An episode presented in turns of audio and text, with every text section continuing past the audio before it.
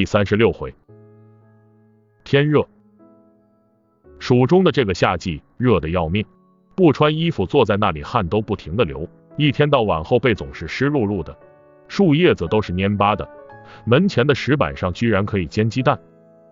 晚上能稍好一些，但也热得睡不着觉。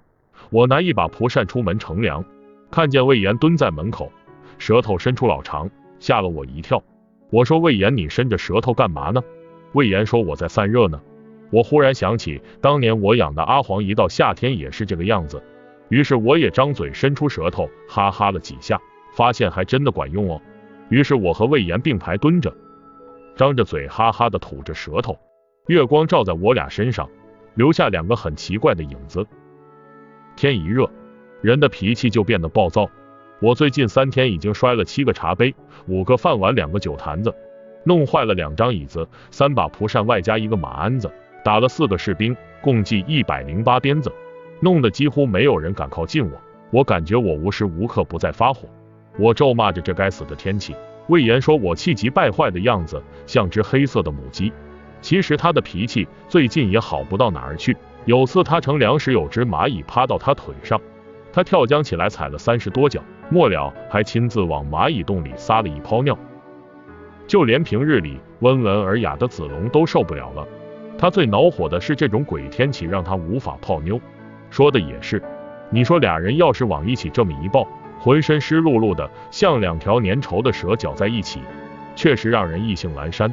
没有了女人滋润的子龙，整日里垂头丧气，如同门前那棵老柳树。最可笑的是二哥。一把大胡子像围了条毛围巾，他又舍不得剃，于是你会看到他每每用手撸一下胡须，拧下一把一把的汗水。不过唯一的好处是，再热他依旧是面不改色。奇怪的是，我们热成这样，军师却好像一点都不热，他依旧穿着他那一身棉布道袍，不紧不慢的摇着鹅毛扇子，迈着四方步在烈日底下溜达着，额头上一滴汗都没有，这让我们羡慕的要命。有一次，我忍不住问他：“为什么你不出汗呢？”军师微微一笑，说道：“心静自然凉。”我才不相信呢！